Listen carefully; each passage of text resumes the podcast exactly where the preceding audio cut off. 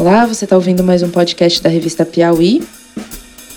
Hoje eu converso com a Malu Gaspar, autora da reportagem da Piauí 107 em Águas Profundas. Tudo bem, Malu? Tudo bem, Paula. É, você pode contar um pouquinho pra gente, quem não leu ainda a reportagem sobre a empreiteira Chaim, que se abre com uma cena da CPI. Pode contar do que, que se trata? É, essa matéria ela é a história de uma guerra empresarial que ocorre entre a empreiteira Chaim e um operador do mercado financeiro chamado Lúcio Funaro. E esses dois personagens, a história deles se entrelaça com a história do Petrolão. E por isso mesmo eu comecei com uma cena da CPI, da Petrobras, porque foi na época uma sessão da CPI que nem na qual as pessoas não prestaram muita atenção, mas que serviu como um, um ponto de partida para puxar o novelo dessa guerra empresarial, que começa lá atrás, em 2008, em torno do estouro de uma barragem pequena em Rondônia, e acaba redundando aí numa, num, num enredo de brigas é, bastante relevantes aí entre personagens do Petrolão, né? A gente vai ler sobre Eduardo Cunha, uh, Narras, Delfim Neto, de alguma forma, é, é, Bunlai, que é aquele empresário amigo do Lula, de alguma forma todos acabaram se enredando nesse novelo, que acho que diz muito sobre é, como funcionam as coisas nos bastidores, né, quando os negócios se entrelaçam com a política. E foi um pouco por isso também que eu quis fazer essa matéria. Acho que ela, ela resume, de certa forma, muito do que a gente tem visto aí nos bastidores do Petrolão e de todos esses casos rumorosos né, da política brasileira. É curioso que você escolheu uma, empre... uma empreiteira super pequena para tratar, né? No contexto da Lava Jato tem o Debrecht, a Andrade Gutierrez, todas envolvidas. É, o que, que te chamou a atenção especificamente nesse caso da Chain? Então, justamente a possibilidade de você é, pegar é, numa história que aparentemente é secundária é, esses detalhes que constituem mesmo a formação dos grandes escândalos e dos grandes casos que envolvem essa relação promíscua entre política e negócios. Né? A empreiteira é pequena, mas ela se enfronhou nos grandes negócios da Petrobras durante muitos anos, enquanto o governo Lula e a economia no governo Lula estava em ascensão.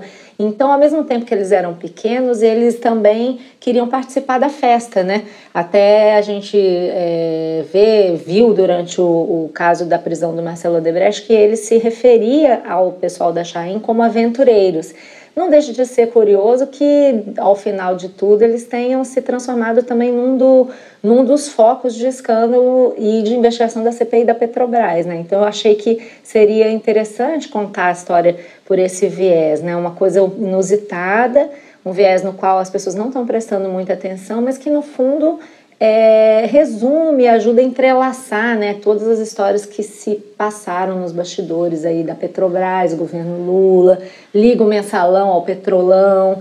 Então, é, achava que isso que era bacana, né, trazer à luz uma história tá, que, na qual as pessoas não estão prestando muita atenção, mas que pode ensinar muito né, sobre o que a gente está vivendo hoje. É, com certeza.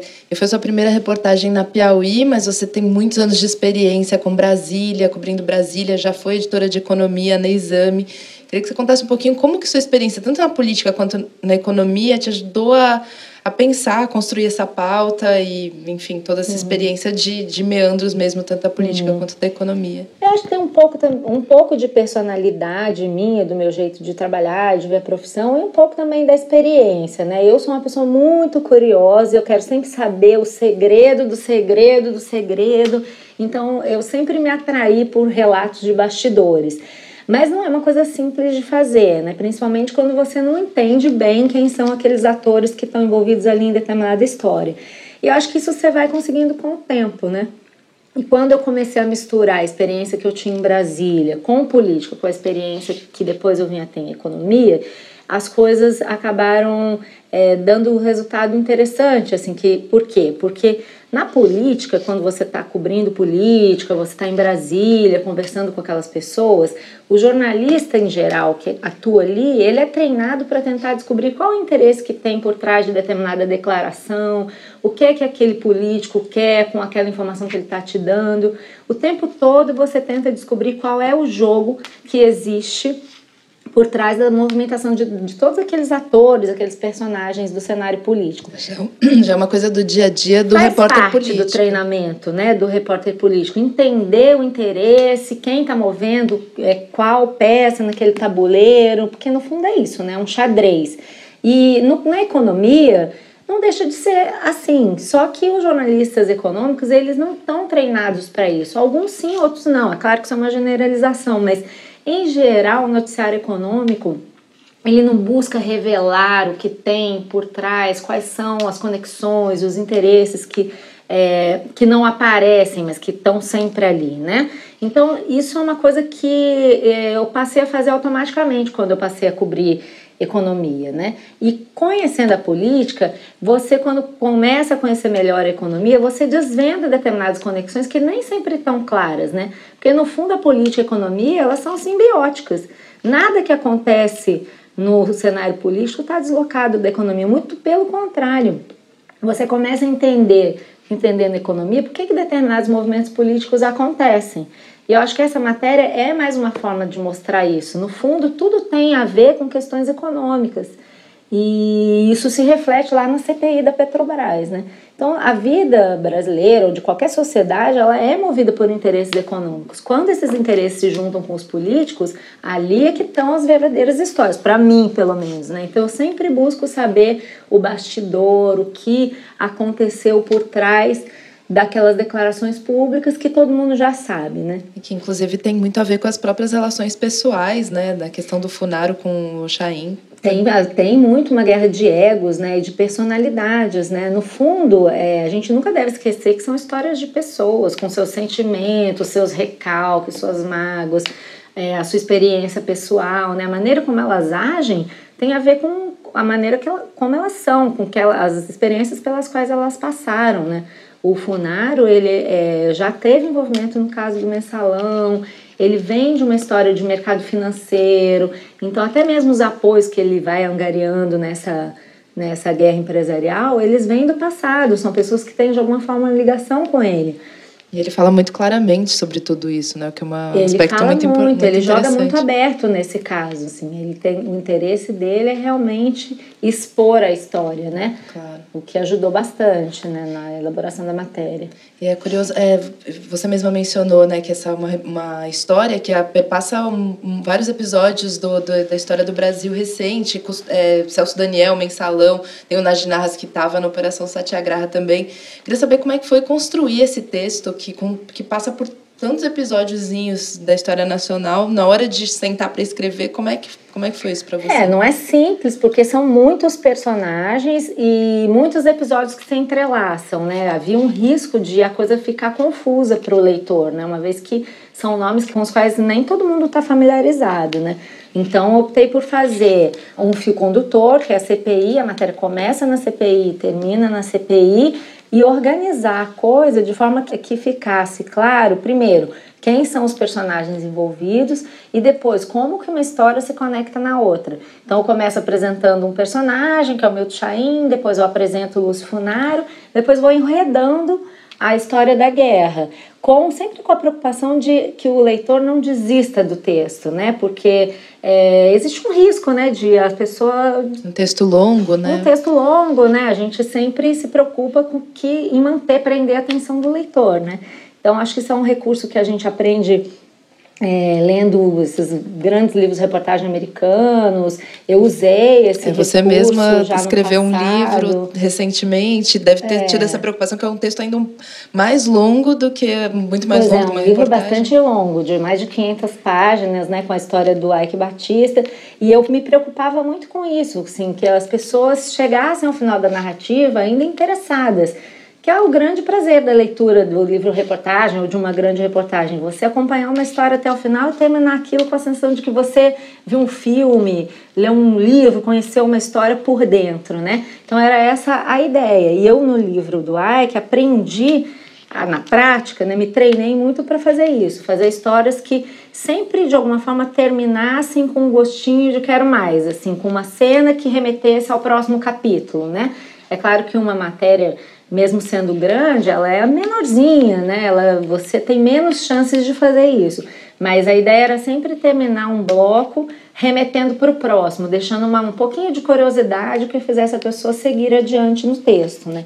Funcionou super bem, é até... um recurso bem bacana. Eu gosto de ler grifando, aí tem uma parte da sua reportagem que hum. eu achei muito interessante quando você começa a falar do escritório do, do Funaro, que você fala, ah, a sala tem, algumas salas têm o triturador de papel, que ele gosta de, uhum. de triturar tudo, e ele, como é uma pessoa que, é, enquanto está falando, está escrevendo, então ele a máquina está sempre funcionando. É. Mas no lugar em que você entrevistou, ele não tinha triturador de papel, então ele estava rasgando as páginas. Me chamou muita atenção isso. Ele escrevia, rasgava as páginas, botava em cima da mesa. Escrevia, rasgava as páginas e ao final tinha um bolão de papel assim rasgado. Né? Eu achei muito interessante porque era um uso que não era banal da descrição, né? Porque muitas vezes a gente quer dar uma contextualização de espaço e acaba descrevendo uma coisa que não tem muito a ver com a personalidade da pessoa. Esse era muito um uso é. de diz muito a respeito da pessoa que até o que ele escreve falando ali ele está preocupado é, em rasgar. É uma pessoa que está vigilante, né? Vigilante. Isso revela muito sobre ele, sobre o mundo onde ele vive. Você não pode bobear, você tem que ficar esperto, né? Isso realmente é um risco, assim, de, você ao começar a descrever, descrever coisas que na verdade não agregam ao seu relato, né? Mas isso é uma coisa que pode acontecer e a gente tem que estar atento para costurar bem no texto, né? Claro. A gente está falando do Lúcio Funaro e o Milton Chain, inimigo dele, o aponta como um sócio oculto do Eduardo Cunha. O Cunha foi apontado recentemente na delação do Júlio Camargo. Não sei se você se arrisca a fazer uma, um prognóstico do que vem pela, pela frente na Lava Jato, a partir da sua experiência, se puder contar um pouquinho como você imagina esses próximos desdobramentos. Bom, no dia de hoje, a gente conversando, Eduardo Cunha foi denunciado né, pelo, pelo Procurador-Geral da República é, por um caso que tem inclusive a ver com a história da nossa matéria, né, que é a história da construção de duas sondas, navios sondas para a Petrobras. E eu acho que a, a, as investigações elas estão dando muito rápido, é né? muito difícil você prever a extensão delas, mas é fato que a essa altura, enquanto a gente está conversando sobre Eduardo Cunha, Chaim, é, os investigadores certamente estão a três etapas adiante de nós e já com de olho em mais personagens envolvidos nessa história. Então, eu não me surpreenderia se daqui a uma semana ou duas semanas a gente viesse a ouvir falar de desdobramentos dessa matéria que a gente fez. Por exemplo, já houve matérias na imprensa recentemente dizendo que o Nestor Severo, que foi diretor da Petrobras, é, estaria negociando na sua delação revelar que a contratação das sondas da Chain foi é, orientada pelo ex-presidente Lula. Então, aonde isso vai parar, eu não sei, mas é certo que ao escrever essa matéria eu sabia é, que não era apenas uma historinha de uma empreiteira obscura, que ela de alguma forma se conectava com todo esse enredo que a gente está vendo aí. Vai ter desdobramento. Certamente a gente vai ouvir falar de Chaim, de Eduardo Cunha, de todos esses personagens que estão na, na nossa matéria vão surgir ainda muitas vezes no noticiário, isso, disso eu tenho certeza. Queria te perguntar, Malu, você está é, tá vindo de revistas semanais, queria saber como é que é cobrir uma. Você acabou de falar, a Operação Lava Jato tem desdobramentos o tempo inteiro, enquanto a gente está conversando, outras coisas estão acontecendo. Como é que é cobrir para uma revista mensal um episódio do Brasil em que as notícias estão acontecendo muito rapidamente? Como é que fica o seu trabalho diário pensando nas próximas coberturas? Uhum. É um desafio muito grande, né, Paula? Talvez o maior desafio, porque tem uma questão de timing, né, de você estar tá numa revista mensal enquanto os acontecimentos estão frenéticos, na verdade, né, nesse caso. E eu acho que não há outro recurso senão cobrir como eu tenho feito, assim, num ritmo praticamente diário. Não importa para mim que eu vou publicar só daqui a um mês. Eu tô ligada no que está acontecendo em cada movimento, porque eu acho que essa é a única maneira de você tentar se antecipar ao noticiário é, diário e construir uma matéria que vá surpreender o leitor, contar detalhes, né? E, mas por outro lado também tem uma vantagem, assim, que como a gente foca em bastidores, né? Esse, é, toda essa rede oculta de interesses e tal, isso é uma coisa da qual o noticiário diário não dá conta.